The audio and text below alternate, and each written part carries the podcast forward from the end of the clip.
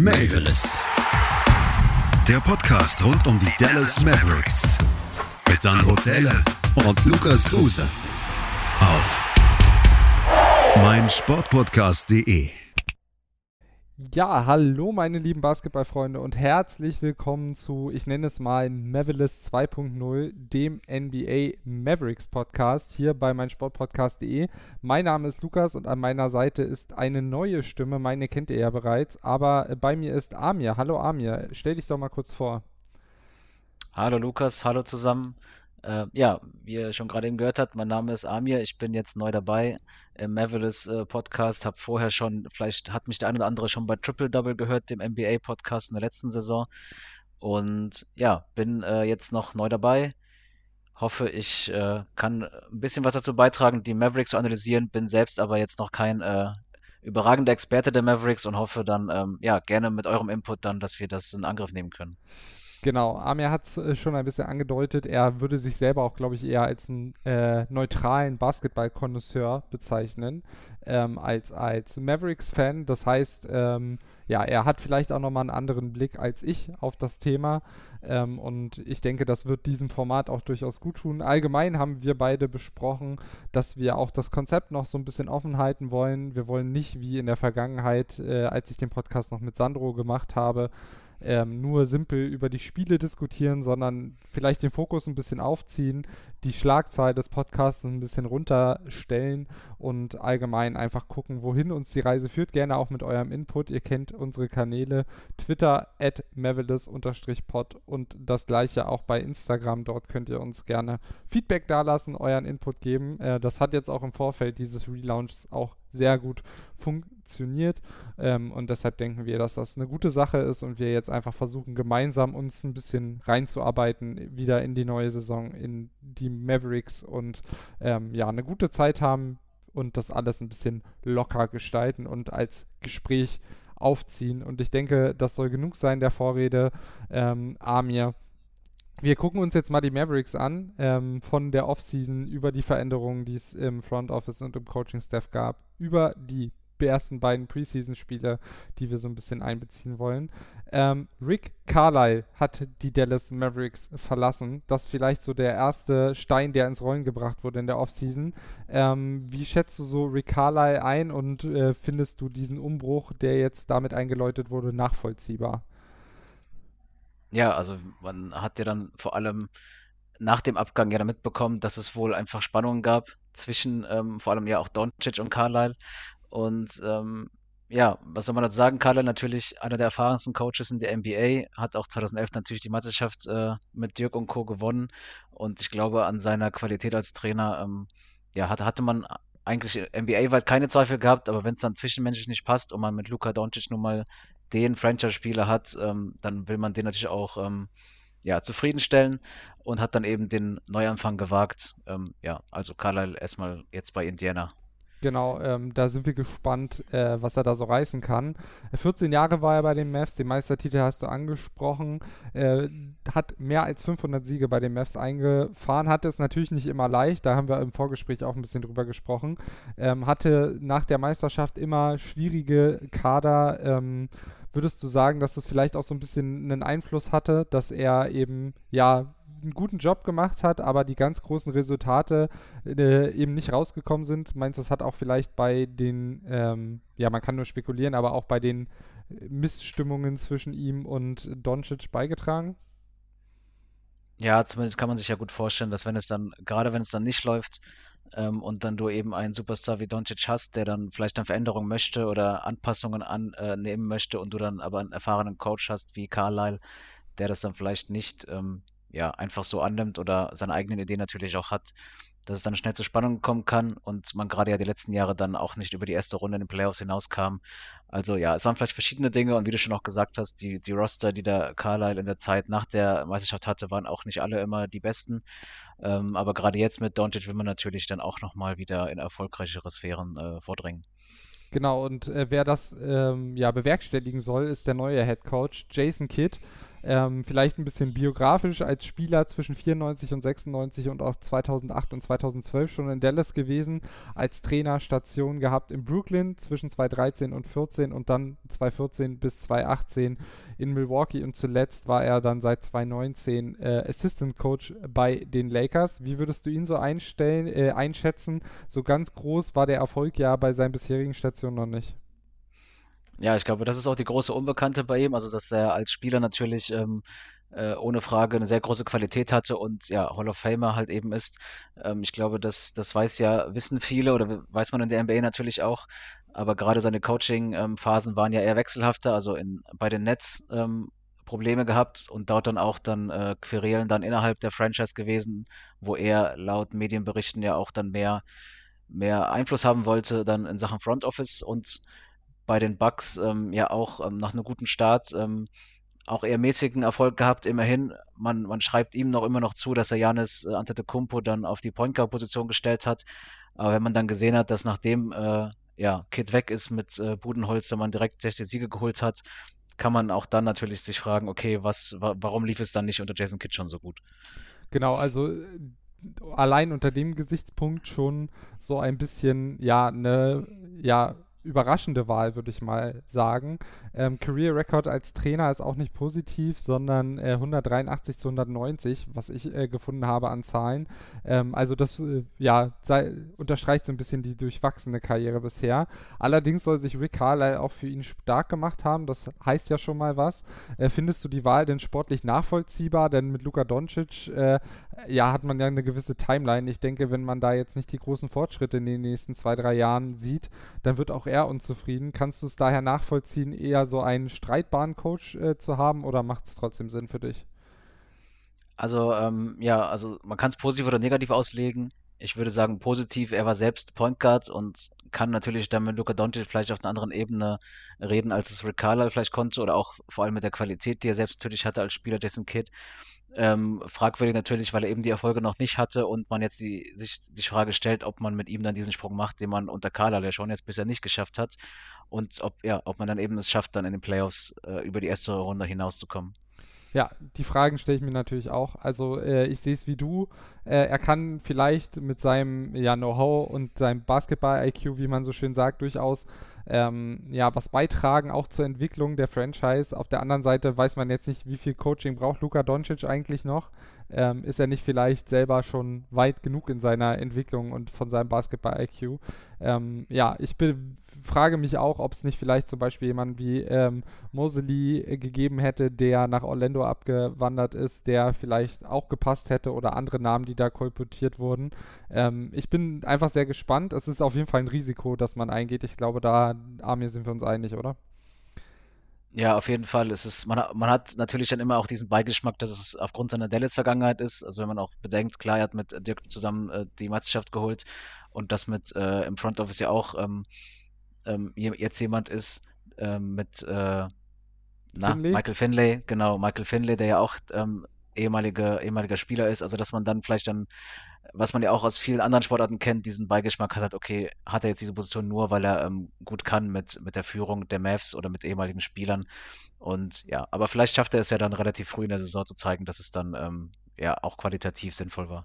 Ja, er hat auch ein paar Ideen, die vielleicht neu sind. Äh, da können wir auch gleich nochmal im späteren Verlauf drauf eingehen. Du hast jetzt viel von Beigeschmack gesprochen. Den gibt es natürlich bei der Personalie Kit nicht nur wegen seiner Basketball-Vergangenheit äh, und den Umständen, sondern auch wegen Negativschlagzeilen abseits des Sports. 2001 soll er wegen oder wurde er wegen häuslicher Gewalt verurteilt und es gab auch weitere Vorwürfe wegen Gewalt gegen seine damalige Frau im Raum. Äh, wurde dann auch mal festgenommen wegen Trunkenheit am Steuer und bei den Mavs äh, gab es in der Vergangenheit immer mal wieder Kritik wegen sexueller Belästigung am Arbeitsplatz. Die Aufarbeitung, naja, jetzt kommt jemand mit dieser Vergangenheit. Ähm, das ist natürlich auch für so eine Franchise vielleicht in der Außendarstellung dann problematisch oder wie würdest du das einschätzen? Es ist, es ist zumindest interessant zu sehen, dass man, nachdem man diese Probleme mit der sexuellen Belästigung nach außen dann ähm, weggewischt hat und gesagt hat, dass man das jetzt im Griff hat, dass man nun mal einen Coach holt, der eine Vergangenheit hat, die in die ähnliche Richtung geht. Und dann ist halt die Frage, lenkt man damit nicht auch wieder auf dieses Problem? Also wenn das in der Franchise kein Problem mehr ist, ist es okay. Und auch bei Jason Kidd ist es auch jetzt 20 Jahre her. Also man kann ihm ja die Chance geben, dass er sich vielleicht weiterentwickelt hat. Aber wie du schon gesagt hast, er hat ja nicht nur die äh, sexuelle Belästigung und häusliche Gewaltgeschichten, sondern er hat seine ersten beiden Spiele als Coach ähm, nicht äh, äh, oder war gesperrt bei den Nets, weil er wegen Drogen am Steuer ähm, gesperrt wurde. Also auf jeden Fall, ähm, er hat auf jeden Fall ja durchaus einen schwierigen Charakter vielleicht auch. Und da ist halt die Frage, ob er dann ja ich meine, der geht jetzt auf die 50 zu, der gute Mann. Vielleicht ist er dann auch in der Zeit gereift. Wir werden sehen, ob er das dann auch ähm, jetzt besser hinbekommt bei den Mavericks. Ja, es macht die Aufarbeitung natürlich einfach nur ein bisschen unglaubwürdiger und man hofft, dass äh, da jetzt nicht noch neue ähm, ja, Skandale oder ja, Probleme aus der Franchise ans Licht kommen, weil dann diese Personalie auf jeden Fall wieder kritischer beäugt werden wird. Ähm, ich denke, es ist wichtig, dass man darüber spricht, aber wie du gesagt hast, ich glaube, eine zweite Chance äh, oder eine Chance hat er auf jeden Fall irgendwo verdient. Äh, es sieht natürlich nur einfach blöd aus. Lass uns mal ähm, noch über die weitere Coaching-Stuff reden. Vor allem über zwei Personalien. Jared Dudley würde ich nur kurz ansprechen. Ist gekommen, der hat seine Karriere beendet, war zuletzt äh, bei den Lakers, wo er eben Kid Assistant Coach war. Und ich denke, eine interessante ähm, Personalie ist noch Igor Kukoskov ähm, ehemaliger slowenischer Nationaltrainer, jetzt Assistant Coach. Wie schätzt du ihn so ein? Welche Rolle könnte er auch einnehmen in der Coaching-Staff der Mavs? Also zum einen, er ist äh, schon sehr erfahren, wie du gesagt hast, schon sehr lange ähm, Assistant Coach gewesen, ähm, auch einer der, äh, teilweise der erste ähm, nicht-amerikanische Assistant Coach, der dann die Ch Championship gewinnen konnte und auch ähm, ähm, der außerhalb von Nordamerika aufgewachsen ist, der der Head Coach geworden ist. Und wie du schon gesagt hast, auch National, Nationalteam-Erfahrung, ähm, gerade mit Slowenien, also die, die Connection zu, ähm, zu Doncic ist natürlich da, war damals auch bei dem Draft ja dann Thema, weil damals äh, äh, Kokoskov da noch bei den Suns war. Mm, und dann man gespannt sein. Also auf jeden Fall ein lang, sehr erfahrener Coach oder Assistant Coach. Und ich glaube, das ist dann ja auch nicht verkehrt, wenn man sagt, Jason Kidd hat eben diese langjährige Erfahrung vielleicht nicht. Oder halt jetzt, äh, während äh, Kokoskov ja schon seit den 90ern quasi ähm, ähm, Coach ist. Das dürfte auf jeden Fall in der Mischung vielleicht gar nicht verkehrt sein, dass man da nochmal einen ja, so erfahrenen Mann dann im Coaching-Staff hat. Ja, was ich auch ähm, gelesen habe, ist, dass er so ein bisschen als der Förderer von äh, Donovan Mitchell und Michael Bridges gilt. Ähm, könnte also da so ein bisschen auch vielleicht äh, nochmal die Offensive der Dallas Mavericks auf ein neues Level heben. Ähm, nicht, dass das jetzt zwingend notwendig wäre, weil das ja eher schon das Prunkstück ist. Ähm, aber ja, gerade so jemand wie Christoph Porzingis, der ja so ein bisschen das Problemkind auch offensiv zum Teil ist, ähm, vielleicht hat er ja da einen Zugriff, den ähm, der die Mavs dann nochmal voranbringt als Head Coach war er jetzt eher nicht so erfolgreich. 19 zu 63 war da seine Bilanz. Ähm, aber als Assistant Coach, du hast es angesprochen, hat er seine Erfolge durchaus eingefahren. Deshalb äh, sehe ich das auch positiv und er könnte dann so ein Schlüsselmensch äh, werden, der da im, äh, im, ja, im Orchester der sportlichen Leiter seine, ähm, seine seinen Stempel aufdrückt. Entschuldigung. Äh, Wortfindungsstörungen. Dann lass uns noch kurz, bevor wir in die erste Pause gehen, über Donny Nelson sprechen. Der war insgesamt 24 Jahre bei den Mavs und hat jetzt äh, 2005 dann den Posten des GMs äh, übernommen. Kam denn sein Rücktritt, sein Ende bei den Mavs für dich überraschend oder äh, hat, war das dann folgerichtig, wenn auch äh, mit Rick Carlisle der Coach geht, dass man dann gleich einmal feucht durchwischt? Ich glaube, ähm, folgerichtig wäre es gewesen, wenn man den Eindruck gehabt hätte, dass, dass das Ziel war, also wirklich äh, einen ganzen Neuanfang zu machen. Aber wenn man dann hört, dass Nelson ähm, vor allem deswegen gegangen wurde, weil es da halt Unstimmigkeiten gab mit ähm, Mark Cuban und seinem, ja, wie soll man sagen, der, der Schatten, sozusagen Schatten-GM, wie man sagte, also Haralabos Vulgaris, der ehemalige Spieler, der da ähm, auf Geheiß von Cuban dabei war ähm, ja, also es, äh, es, ist ja doch eher so, als ob es dann doch ein erzwungener ähm, Rücktritt dann war für, für Nelson. Und ähm, ja, man darf jetzt gespannt sein, ob, ob, ob es vielleicht dann durch das äh, neue Blut, also durch Nico Harrison jetzt, der reingekommen ist, ehemaliger äh, Nike Executive, ob der dann vielleicht nochmal ja, einen neuen Spin schafft. Ähm, Nelson war ja dann vor allem eher bekannt für seine Connections nach Europa zum Beispiel und halt eben deswegen auch zum guten Kontakt zu Luka Doncic. Genau, er gilt so ein bisschen als der Entdecker von Nowitzki und Doncic oder nicht nur ein bisschen, sondern er gilt als dieser und hat sich am Ende darüber beschwert, dass eben Vulgaris so ein bisschen äh, zwischen Cuban und den Head Coaches vermittelt hat und damit den GM übergangen hat und das natürlich verständlich, dass äh, er ja sich da einfach nicht mehr wohlgefühlt hat und äh, dann eben auch vielleicht ein Dorn im Auge von Cuban war, weil er eigene Ideen hatte.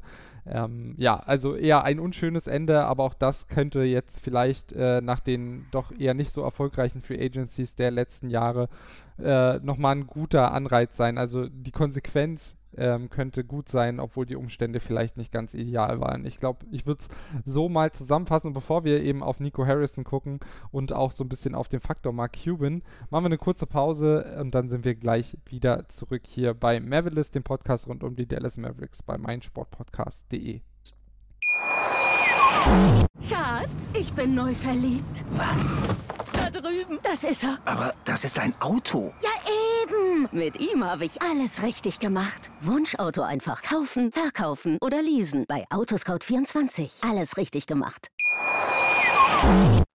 Und damit willkommen zurück zu Mavericks, dem Podcast rund um die Dallas Mavericks hier bei meinsportpodcast.de. Mein Name ist Lukas, bei mir ist Amir und wir ja, sezieren gerade so ein bisschen die Veränderungen auf operativer Seite bei den Dallas Mavericks in der vergangenen Off-Season. Wir haben schon über Coach und äh, Assistant Coach gesprochen. Wir haben gerade den Abgang von Danny Nelson ein bisschen durchgesprochen und nun äh, wollen wir ein bisschen über Nico Harrison sprechen. Neuer Mavs GM, äh, also an Bord, der Nachfolger der man kann es fast nennen, der Nelson-Ära. Ähm, wie würdest du denn Nico Harrison so grob beschreiben? Wer ist das, der da jetzt äh, mit bei den Mavs an Bord ist?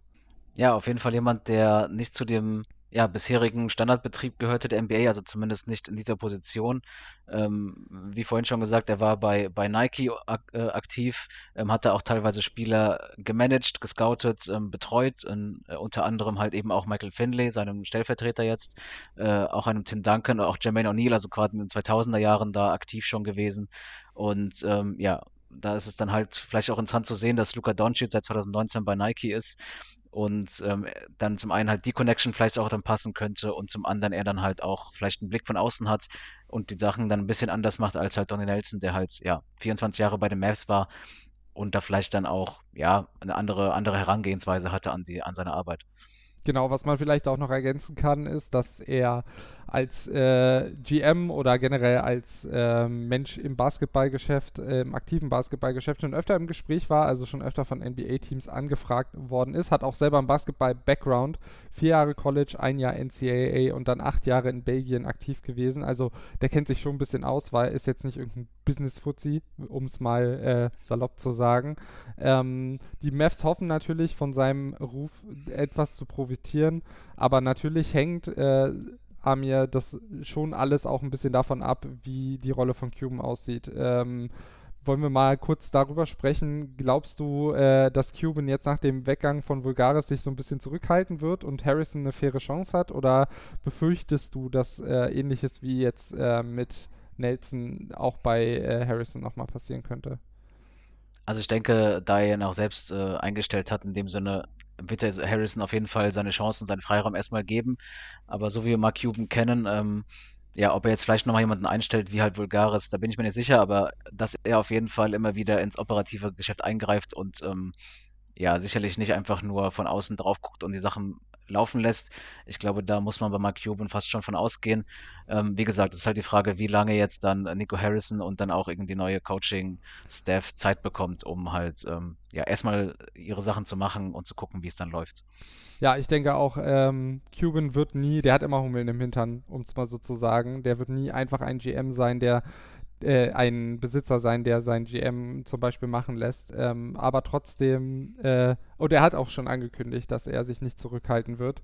Das äh, stimmt dann nicht so, ähm, ja, optimistisch. Aber auf der anderen Seite muss man auch sagen, er hat sich eben, wie du gesagt hast, diese Leute jetzt ins Boot geholt. Er hat auch mit Absicht den Vertrag von Vulgaris auslaufen lassen. Ähm, von daher äh, sollte da zumindest jetzt einem Neuanfang erstmal nichts im Weg stehen und ja, ich hoffe, dass Cuban da so ein bisschen die Züge aus der Hand gibt. Ich habe hier noch äh, von Dallas Fanatic auf Twitter eine kleine, eine kleine Bewertung eben dieser Moves, die wir jetzt durchgesprochen haben, bekommen. Die möchte ich kurz mal zitieren. Er sieht eben die Moves im äh, Coaching-Staff und Front Office deutlich positiv. Gerade Igor und Jared. Auf Kit ist er gespannt kann er nämlich bisher noch null einschätzen. Nico Harrison macht es bis jetzt ordentlich, könnte mit der Zeit echt ein Asset werden, denn wie ich schon gesagt habe, man erhofft sich, dass äh, sein Ruf so ein bisschen jetzt die Stars nach Dallas holt und äh, das können wir jetzt noch nicht beurteilen. Wollen wir auch gar nicht. Deshalb wollen wir so ein bisschen auf die Free Agency ähm, und die Offseason auf Spielerseite schauen, Amir. Ähm, wen würdest du denn als erstes der Neuzugänge mehr, näher beleuchten wollen? Es gab ja zumindest ein paar Moves, wenn auch nicht die ganz großen. Ja, also wir hatten ja vor allem dann ähm, Sterling Brown, Reggie Bullock und äh, Nili Kina, Frank Tilikina, der kam. Und ähm, ja, wie du schon sagst, es war jetzt nicht der ganz große Move dabei. Äh, klar, dass äh, der Geist von äh, Goran Dragic ähm, war die ganze Zeit irgendwie vorhanden. Man hatte immer den Eindruck, dass das jetzt der äh, Spieler sein könnte, den man holen will. Das kam jetzt nicht so. Und ähm, ja, vielleicht schauen wir einfach, äh, Reggie Bullock scheint ein interessanter Spieler zu sein, der jetzt ähm, allen Voraussicht nach, ähm, ja, vielleicht mal startet, aber auch dann von der Bank kommen wird, vielleicht auch die Rolle übernimmt, ähm, der zweiten Unit dann mit anzuführen, der sowohl offensiv dann ja Free and D äh, schaffen soll, nachdem das bei George Richardson nicht so gut funktioniert hat und der dann ähm, ja auf jeden Fall nochmal gutes Asset sein kann. Ähnlich auch vielleicht zu Dorian Finney-Smith, auch wenn der noch ein bisschen größer ist als er, aber ich glaube, da gewisse Ähnlichkeiten vorhanden sein könnten. Ja, auf jeden Fall. Also bei der Defense habe ich am ähm, ersten noch Fragezeichen. Also ich glaube, er ist ein passabler Defender ähm, und kann, glaube ich, so in der Gruppe gut mitverteidigen. Sticht jetzt vielleicht nicht so ganz heraus wie Philly Smith, aber hat auf jeden Fall viel Erfahrung und kann dir offensiv eben ordentlich was bringen. 2020, 2021 hat er 65 Spiele gemacht, 10,9 Punkte pro Spiel, trifft 41% seiner Dreier, 90% Freiwürfe, insgesamt eine ähm, eine Wurfquote von 44,2 Prozent. Das ist schon ganz gut. Äh, ich bin sehr gespannt, wie er funktioniert. Ähm, Finde ihn aber auf jeden Fall eine gute, eine gute Option. Kam eben als Free Agent, ich glaube, für die Mid-Level Exception. Ähm, damit hat man sich jetzt finanziell auch nicht komplett äh, verhoben ähm, und hat da, glaube ich, einen guten Spieler äh, verpflichtet. Ähm, das haben ja auch New York-Fans gesagt, mit denen ich äh, geschrieben habe, die ihn zuletzt eben bei New York beobachtet haben. Ähm, du hast Josh Richardson schon besprochen. Der wurde ja getradet nach ähm, nach, wo ist er jetzt? Ich glaube Boston. Boston. Genau. Ja. Ähm, und dafür kamen die Mavs äh, Moses Brown, einen 21-jährigen Center von OKC bekommen. Ähm, wie würdest du ihn einschätzen? Ich kann ja mal zitieren, was ich von einem äh, OKC-Fan gehört habe. Er ist nur groß und hat keine Basketball-Skills. Würdest du das unterschreiben? Ja, das klingt jetzt schon sehr harsh. Ich meine, er ist halt, äh, man, man, sieht immer an, dass er sehr roh ist. Also er hat auf jeden Fall noch, ähm, ja, ähm, Potenzial, da vielleicht noch besser zu werden. Deswegen wahrscheinlich jetzt nicht einer, der, der sofort starten wird oder direkt in, in der größeren Rotation dabei sein wird. Aber ich finde schon, dass man bei ihm nochmal einen Spieler hat, ähm, auf der Center-Position, der, der vielleicht in Sachen Rim Protection oder Rebounding helfen kann. Ähm, Gerade in der Starting Five hat man ja mit Porzingis und Paul zwei Spieler, die die das zwar auch können, aber äh, so, man hat jetzt nicht den klassischen ähm, ja, Center, der um den Ring äh, äh, den Ringkras beschützt mit Paul. Äh, da vielleicht der, auch da in der Second Unit, vielleicht bekommt er dann seine Minuten, aber ich glaube, man, man, man kann auch davon ausgehen, dass er erstmal ähm, ja, im hinteren Glied verbleibt. Ja, das äh, würde ich so unterschreiben. Ist für Rebounds auf jeden Fall gut. Da hatten die Mavs phasenweise letztes Jahr wirklich ganz große Probleme. Ähm, Gerade so, als die Corona gebeutelt waren, waren Rebounds häufig ein ganz, eine ganz große Schwäche äh, vielleicht da in Phasen, wo es da eben nicht läuft, jemand, den man mal reinwerfen kann, hatte bisher 8,6 Punkte pro Spiel und 8,9 Rebounds. Also ist da durchaus jemand, der da was reisen kann und eben als Finisher am, am Ring offensiv auch relevant. Ich habe es schon angekündigt, ähm, ich bin kein Fan von Willie Corley Stein, das habe ich dir schon ausführlich äh, im Vorgespräch erläutert. Ähm, vielleicht ist er jemand, der dann eben mal mit Lobs am äh, Regen finishen kann. Das äh, sah bei Willie Corley Stein offensiv zum Teil Hanebüchen aus und ich würde mich freuen, wenn er zumindest in der Rotation vor äh, Corley Stein landet. Ähm, ansonsten kann er auch bei Verletzungen und äh, ja, auch als Trade-Masse noch relevant werden, sowohl Brown als auch Willie Corley Stein. Ähm, Sterling Brown hast du noch erwähnt. Guard, 26 Jahre jung, Free Agent. Was glaubst du, kann er mitbringen? War drei Jahre bei den Bucks und dann bei den Rockets. Ähm, was kannst du zu ihm sagen? Hast du da irgendwelche Einschätzungen? Ja, also auch da jemand ähm, ähm hatte unter anderem gelesen, ähm, klar, man wird jetzt äh, Timmy, Tim Hardaway Jr. in die Starting Five beordern. Das heißt, man hat jetzt einfach nochmal eine Rolle ähm, eines Guards dann für die Second Unit äh, und da ist natürlich als Point Guard ähm, äh, Brunson gesetzt. Dementsprechend stellt man ihm mit Sterling Brown jetzt vielleicht nochmal einen Guard zur Seite, der, der defensiv dann noch etwas mehr bringen kann und dann äh, Bronson vielleicht gut ergänzt. Ähm, und Sterling Brown kann da auf jeden Fall, ähm, hat auch schon auf dem Flügel gespielt, aber ich denke, er wird jetzt öfter mal ähm, Shooting Guard sein und ähm, ja, letzte Saison 30, 30, 40 Prozent der Dreier getroffen. Also das heißt, ähm, er könnte halt dieser klassische auch wieder Free-and-D-Spieler sein, zumindest für die Guard-Position. Ähm, ja, und hatte jetzt auch schon in den ersten beiden Preseason-Spielen schon eine ganz gute Figur gemacht. Also er, er hat sich gut eingebracht. Ähm, ja, also ich finde eine spannende Personalie, die dann für die Second Unit auf jeden Fall von Wichtigkeit sein könnte. Ja, vor allem, weil man ja nicht so ganz weiß, wie die Mavs jetzt mit äh, Trey Burke umgehen werden. Um das Thema auch mal aufzumachen, er ist ja einer der Non-Vaxxers, also einer der nicht geimpften Spieler. Ich glaube, der einzige Spieler bei den Mavs, der sich da bislang gegen entschieden hat. Ähm, ja, kann durchaus sein, dass auch er für einen Trade oder sogar für Waving äh, nochmal relevant wird. Äh, würdest du sagen, dass Sterling Brown dann eben dieser Spieler sein könnte, der Burke in der letzten Saison war, der mal heiß von der Bank kommt, äh, auch ein bisschen Energie reinbringt und dann eben die Rolle von Burke äh, einnimmt und ihn dann redundant macht? Ja, definitiv. Ich glaube, das ist die Rolle, die, die man ihm zuschreiben könnte. Also ähm, zumindest bestenfalls ist es das, dass er von der Bank kommt und dann einfach nochmal, äh, wie du schon gesagt hast, heiß laufen kann. Und wenn man halt eben, wie du schon gesagt hast, die Probleme mit Trey Burke hat, ähm, sein Status ist halt jetzt schwierig. Ähm, mancherorts kann er dann vielleicht gar nicht spielen ähm, und man dann den vielleicht noch äh, ja, aus dem Weg schaffen will oder ihn äh, loswerden will, dann könnte ähm, ja, Sterling Brown auf jeden Fall einer der Spieler sein, die ihn da ersetzen und ja, vielleicht auch ähm, überflüssig machen. Das würde ich so unterschreiben. Dann kommt noch der äh, Mann mit dem unaussprechlichen Namen. Übernimm's doch mal für mich. Frank. Frank äh, Nili. Ist halt auch falsch ausschauen. Nili, Nili Kinner. Genau. Nili Kinner. Genau. Äh, 23 Jahre jung, Guard, ähm, auch aus Europa, also definitiv einer, der gut in die äh, Mavs-Riege passt, würde ich sagen. Wurde 2017 als achter Pick von den Knicks gezogen. Ähm, wie schätzt du ihn ein? Er gilt ja bislang so ein bisschen als, sagen wir mal, gescheitertes Projekt in der NBA. Traust du ihm zu, dass das bei den Mavs vielleicht nochmal eine andere Richtung umschlägt? Ja, das ist natürlich die, die große Frage. Ähm, er, er, er ist, dass er talentiert ist, äh, weiß man ja. Und er ist halt immer noch erst 23. Also man kann natürlich nicht ausschließen, dass nochmal ein Sprung ist. Defensiv hat er bereits gezeigt, dass er einen Unterschied machen kann. Also ich glaube, seine Defensivfähigkeiten sind auf jeden Fall äh, sehr ordentlich.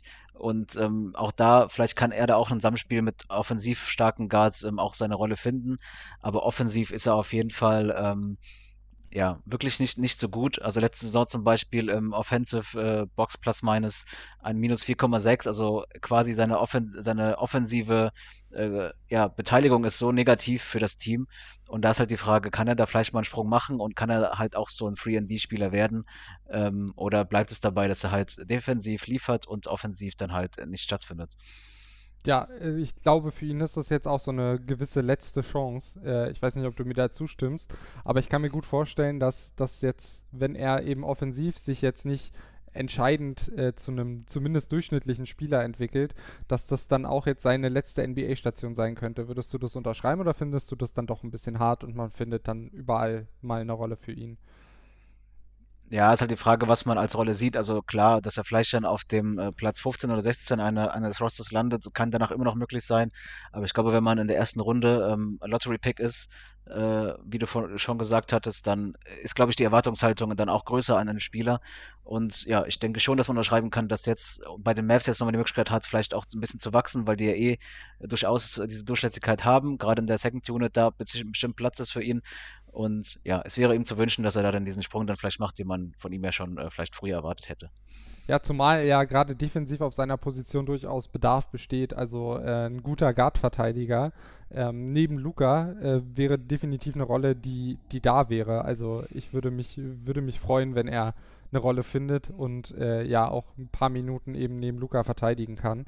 Ähm, weil die anderen Guards, äh, die klassischen Guards jetzt alle nicht Defense schreien bei den Mavs. Hardaway, ein durchschnittlicher Verteidiger, der sich viel über äh, aufgenommene Offensivfouls definiert. Ähm, Luca selber hat, fand ich, letztes Jahr schon einen Sprung gemacht, ist jetzt nicht der elitäre Verteidiger.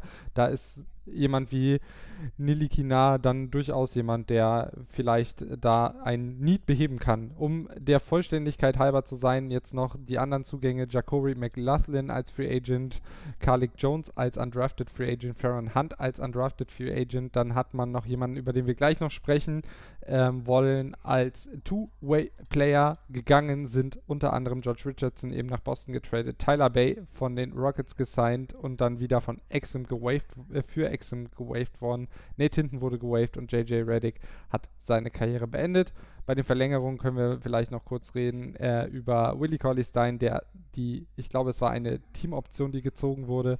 Luka Doncic hat jetzt einen Fünfjahresvertrag über 207 Millionen unterschrieben. Tim Hardaway Jr. hat verlängert, vier Jahre 75 Millionen vollständig garantiert und Boban hat man für zwei Jahre 7 Millionen verlängert. Wir gucken gleich nochmal genauer auf die Stärken und Schwächen des Kaders. Ähm, vorher machen wir nochmal eine ganz kurze Pause und dann sind wir gleich wieder da bei Mavericks, dem Podcast rund um die Dallas Mavericks hier bei meinsportpodcast.de. Schatz, ich bin neu verliebt. Was? Da drüben. Das ist er. Aber das ist ein Auto. Ja, eben. Mit ihm habe ich alles richtig gemacht. Wunschauto einfach kaufen, verkaufen oder leasen. Bei Autoscout24. Alles richtig gemacht. Und damit willkommen zum dritten Viertel dieses Podcasts, obwohl wir gar nicht wissen, ob wir auf vier Viertel eigentlich kommen. Ähm, Mavericks heißt der Podcast, er läuft bei meinsportpodcast.de. Ich bin Lukas, ich führe euch durch diese Sendung so ein bisschen und an meiner Seite ist Amir. Ähm, wir können ja jetzt mal auf den Kader blicken. Äh, was sind für dich so die größten Fragen, die dieser Kader vor der neuen Saison aufwirft? Ja, es ist ähm, eigentlich, eigentlich vieles, was man schon aus der letzten Saison kennt. Also ähm, die Starting Five ähm, äh, korrigiere mich, wenn ich falsch liege, aber die ist schon weitestgehend komplett. Also Luka Doncic und Hardaway im Backcourt, im Frontcourt Porzingis und Paul und auf dem Flügel ähm, wohl Finney Smith oder vielleicht auch Reggie Bullock oder aber tendenziell wohl eher Dorian Finney Smith. Und die Fragen, die man hat natürlich, ist immer gerade Porzingis, er soll halt nur mal die ganz klare Nummer zwei sein ähm, neben Luka Doncic, also der, dass er wieder, wie, wie man auch oft im Internet liest, dass er wieder seine Einhorn-Zeit äh, findet, die er bei New York hier hatte und als er groß gefeiert in die NBA kam und seitdem er immer noch ein bisschen stagniert, äh, oft auch verletzt. Jetzt hat er es mal geschafft, ähm, eine Vorbereitung komplett durchzulaufen. Und ähm, für mich ein, ja, das größte Fragezeichen, vielleicht auch das wichtigste Fragezeichen, ähm, wie schaff, ob es Christoph Porzingis schafft, nochmal einen Sprung zu machen und eben die klare Nummer zwei ähm, bei Dallas zu werden und eben dann halt dazu beitragen kann, dass man bei den Mavericks eben über die erste Playoff-Runde hinauskommt. Ja, würde ich äh, komplett unterschreiben. Also ich bin gespannt, wie er sich fit äh, so anstellt. Ich hatte das Gefühl, äh, defensiv sah er jetzt in den ersten beiden Preseason-Spielen schon ein bisschen verbessert aus. Das ist Preseason, das kann man noch nicht so viel Gift drauf nehmen. Es macht mir auf jeden Fall Mut.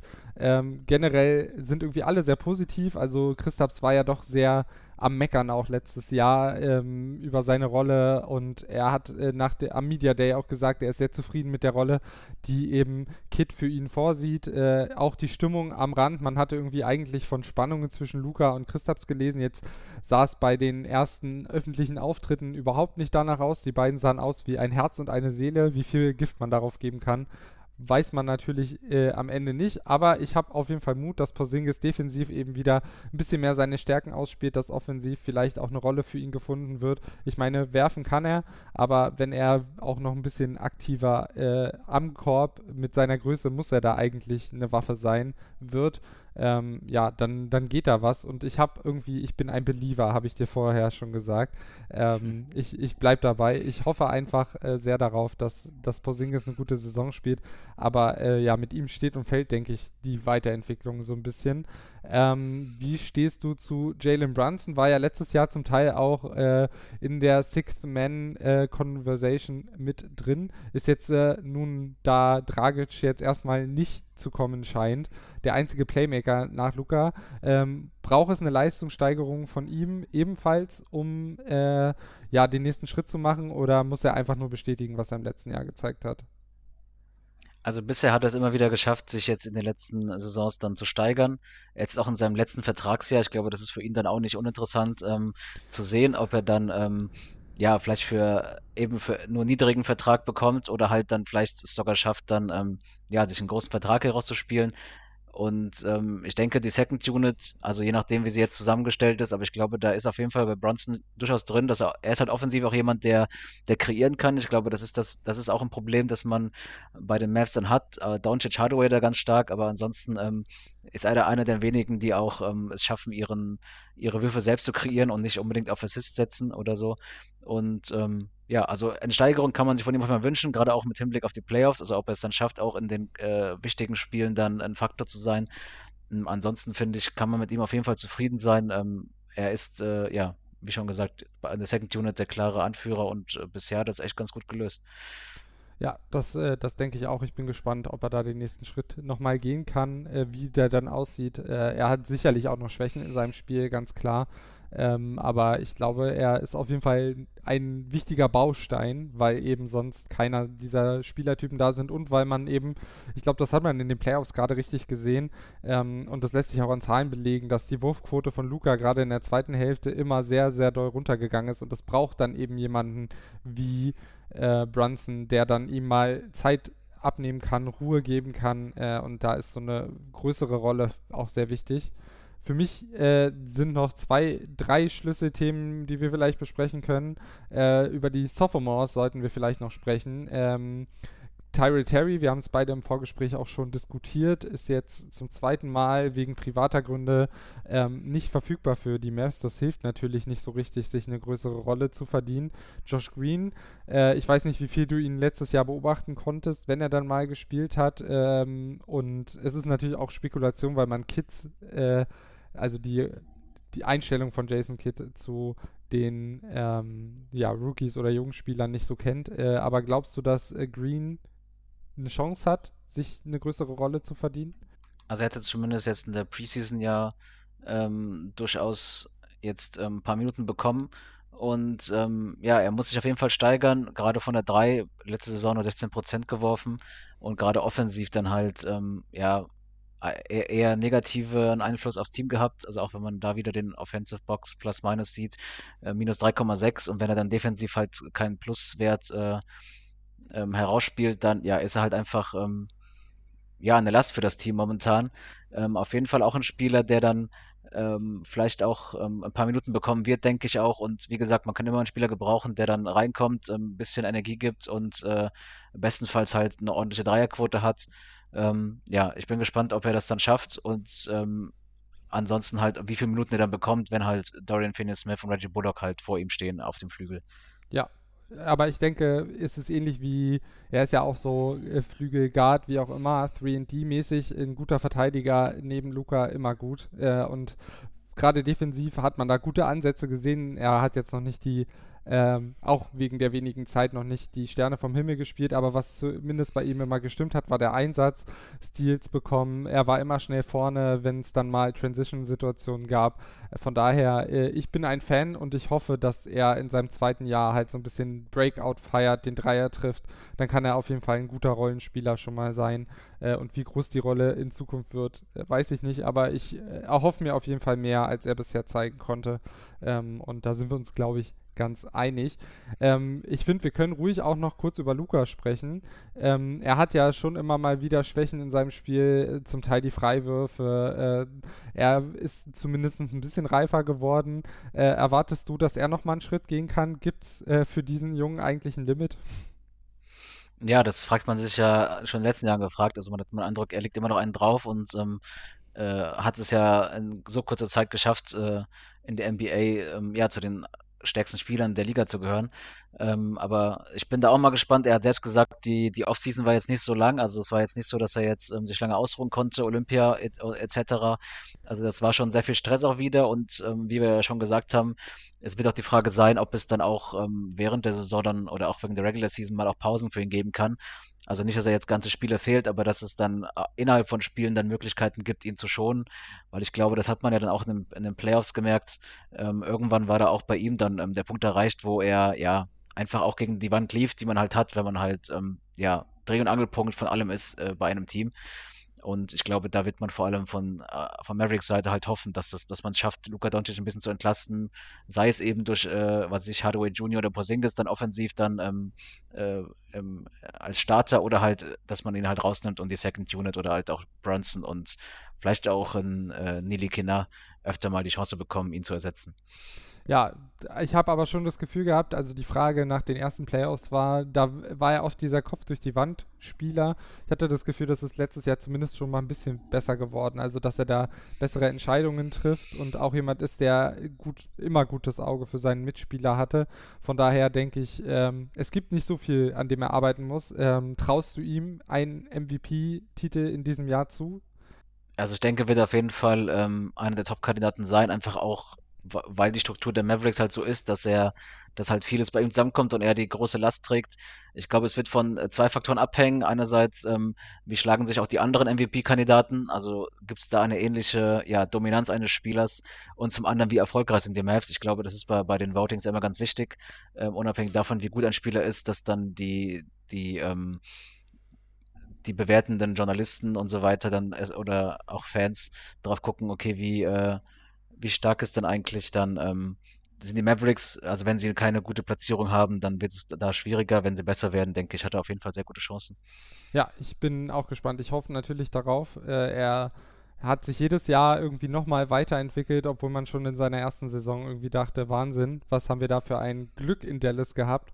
Ähm, und ja, ich denke, er wird auf jeden Fall in die Top-Konversation mit reinkommen und das hängt dann natürlich von ja, den anderen Spielern, wie zum Beispiel Janis, Embiid, die letztes Jahr dabei waren, Jokic, äh, solchen Spielern äh, einfach ab. Er kann das natürlich nicht selber entscheiden, aber ich traue ihm schon nochmal zu, dass er nochmal einen Schritt drauflegt und eben nochmal weiter nach oben rutscht in dieser Konversation. Und wenn nicht dieses Jahr, dann nächstes Jahr. Also ich glaube, es ist, es ist nur eine Frage der Zeit. Ähm, wir haben das äh, Starting-Line-Up schon ein bisschen angesprochen. Äh, lass uns da nochmal genauer drauf gucken. Du hast es gesagt, äh, im äh, auf den großen Positionen sollen wohl wieder äh, KP, also Christoph Porzingis und Dwight Powell zusammen starten. Hältst du das für eine gute Idee oder würdest du sagen, dass, äh, dass da andere Lineups, die du vielleicht auch eher als stärker empfinden würdest, eine Rolle spielen sollten und eben nicht dieses Lineup mit den beiden vorne? Ja, ich bin, äh, also was, was ich, äh, also grundsätzlich finde ich es nicht verkehrt, Porzingis auf die 4 zu ziehen und dadurch ihm nochmal Möglichkeiten zu geben, dass er eben nicht nur unter dem Ring vielleicht ist. Ähm, es ist halt die Frage, ob das dann gegen, je nach Team, denke ich, wird das aber auch dann, ähm, ja, sich, sich, sich wechseln. Und ähm, da bin ich auf jeden Fall gespannt, wie, wie, wie fest Kid dann an diesem Starting äh, ähm, äh, Lineup festhält oder ob er da dann auch ähm, auf den großen Positionen öfter mal hin und her wechselt. Ja, also ich, äh, was ich so gerade jetzt auch in Vorbereitung viel gelesen habe, ist natürlich, dass dieses Line-Up defensiv eher anfällig ist. Ich meine, du hast mit Hardaway äh, und Paul zwei wirklich nicht gute Verteidiger, mit Luca einen verbesserten, mit Finney Smith einen sehr guten und mit Christoph Porzingis muss man eben nochmal schauen, wo da die Reise hingeht. Ähm, ich glaube, das ist so die größte Kritik. Äh, Paul ähm, und Porzingis haben schon öfter miteinander gespielt. Letztes Jahr sah das eher sehr, sehr dünn aus. Im Jahr davor hat dieses Line-Up auch öfter mal zusammengespielt. Da sah das nicht so schlecht aus. Gerade da hat man ja auch die beste Offensive der Liga gestellt. Also ich glaube schon, dass es funktionieren kann. Ich hätte allerdings auch lieber jemanden wie Maxi Kleber zum Beispiel gesehen, äh, anstelle von ähm, zum Beispiel Paul weil er eben defensiv einfach dir noch viel mehr bringt, ähm, dass dieses Line-Up im Laufe eines Spiels so mal zusammen auf dem Spiel Platz steht. Ich glaube, das stört auch keinen. Ähm, aber ich glaube, diese Zusammensetzung gerade in der Starting Five, äh, die haben die Mavs-Fans doch eher nicht so gefeiert. Ähm, ich kann hier zum Beispiel mal Tobias Bühner ähm, zitieren, der auf Twitter dazu geschrieben hat, keiner von den beiden kann in Space verteidigen. Mit ihm und Paul, das ist nebeneinander einfach nicht mehr tragbar, zumal bei dem Framing, wo Paul der primäre Rim Protector wäre und das nicht kann. Das ist äh, noch, was Porzingis am ehesten liefern könnte. Help Recovery, meh. Also der war gar nicht begeistert davon. Ähm, jetzt haben wir aber in der Preseason auch gesehen, dass äh, Porzingis mal in der Zone einfach gewartet hat und seinen Gegenspieler ein bisschen offen gelassen hat. Kannst du dir das auch vorstellen, dass das dann ein probates Mittel ist, äh, diese Schwäche so ein bisschen zu beheben und Porzingis eben in der Zone zu positionieren mit seiner Größe sollte das ja Sinn machen. Ja, zumindest in Sachen Rim Protection kann das eine Lösung sein. Es ist halt die Frage, wenn man dann halt auch äh, ähm, Center hat oder auch Power Forwards hat, äh, die dann von der Dreierlinie gefährlich sind. Ich glaube, dann, dann wird Porzingis nicht drum herum kommen, entweder selbst rauszugehen oder dass man halt so switcht, dass man ihn ähm, da entlasten kann. Und ja, also da bin ich auf jeden Fall gespannt, wie das funktioniert. Ähm, vor allem auch, weil Jason Kidd ja auch äh, Fokus auf Def Defense legt, ob man dann es hinbekommt, ihn dann irgendwie, ja, entweder aus dem Schussfeld zu nehmen oder doch dann wieder aktiver nach draußen zu stellen. Ja, vielleicht der letzte Punkt, bevor wir dann die letzte kurze Pause einlegen. Ähm, Jason Kidd hat auch gesagt, man will nicht so viel auf Dreier gehen, äh, weil es in wichtigen Situationen halt auch darauf ankommt, äh, flexibel zu sein. Ähm, du hast das jetzt auch beobachtet in der, in der Preseason, dass äh, die Dreier tatsächlich nicht mehr so einen großen Faktor gespielt haben, zumindest beim ersten Spiel. Also kleine Sample Size ist schon klar, aber es passt zu dem, was er gesagt hat. Wie, wie würdest du das beurteilen? Klingt das für dich nach was, was Sinn macht oder hältst du das für eine komische Idee? Ich glaube, es hängt davon ab, wie man es umsetzt. Also klar, wir sind in Zeiten des äh, ja, Dreiers oder, oder Layups, äh, um es bei Daryl Murray, äh, bei, wie es in Houston hatte, gesehen haben. Ich glaube, so ein gesundes Mittelmaß ist, äh, äh Mittelmaß, eine gesunde Mitte ist, glaube ich, ganz gut. Ähm, bei, gegen die Jazz war es so, man hat 30 geworfen, ähm, die Jazz 52, trotzdem konnte man gewinnen. Ich glaube, wenn man es hinbekommt, dann eben auch die, die größeren Spieler einsetzen, eben halt auch Porzingis, wenn der seine Größe dann öfter mal ausspielt, anstatt dann ähm, immer tiefe Dreier zu nehmen.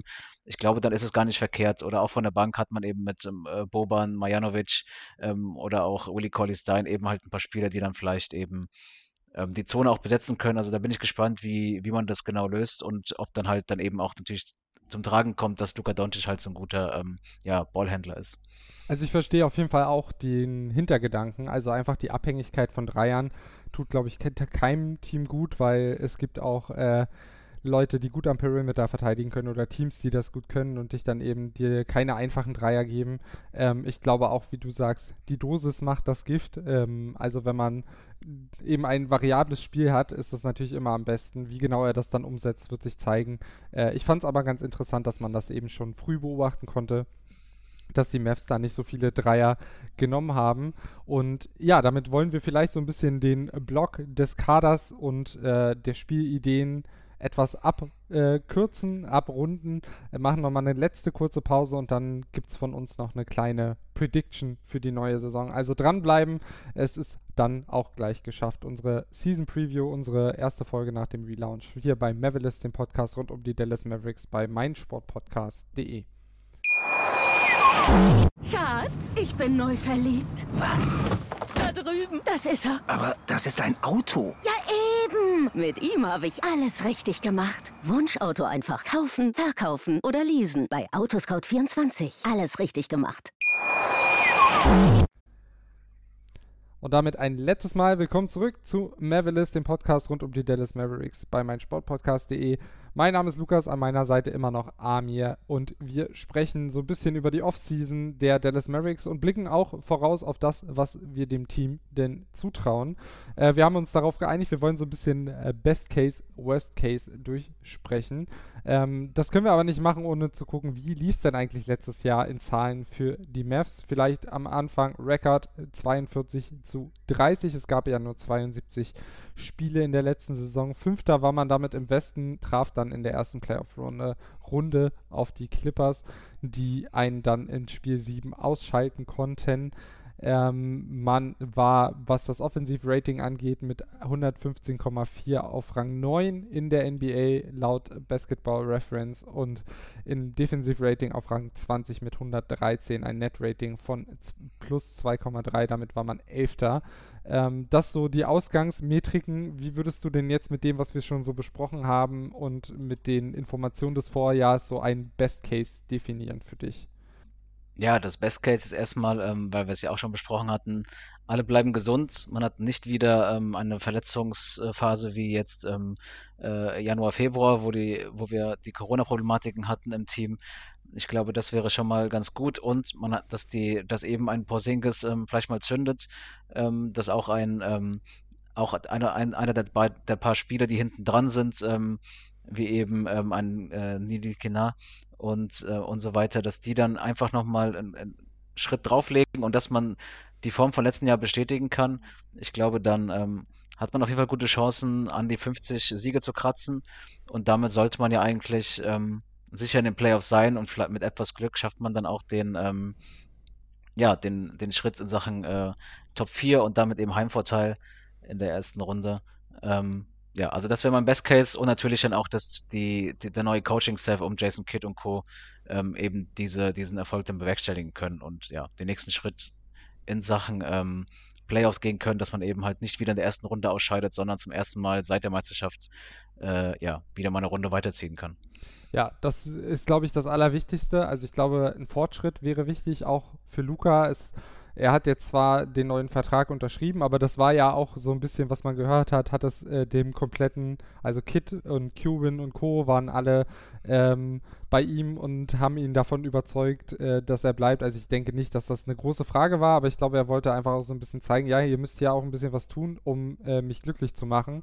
Ähm, also eine Playoff-Serie gewinnen wäre auch für mich wichtig. Heimvorteil, ja, wird, wird auf jeden Fall schwierig. Was ich mir wünschen würde, das Offensiv-Rating vielleicht ähnlich halten, vielleicht sogar wieder ein bisschen hochschrauben, dass man in Richtung der Top 5 geht, aber Top 10 reicht auch. Und wenn man sich defensiv endlich mal den Schritt macht, denn das ist ja so seit äh, Jahren so ein bisschen die, die große Baustelle in Dallas, ähm, dass man vielleicht da Top 15 äh, kratzt, vielleicht sogar in Richtung Top 12 mit der Defense gehen kann.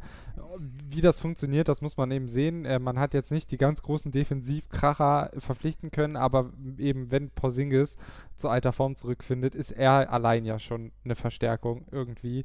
Deshalb, wie du, sehe auch ich 50 Siege durchaus für eine Marke, die man knacken kann.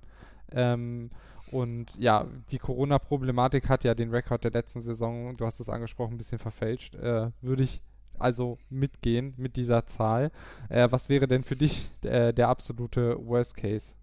Ich würde ich würd da, glaube ich, trennen zwischen dem Worst Case im sportlichen Bereich und äh, was halt zwischenmenschlich passieren kann.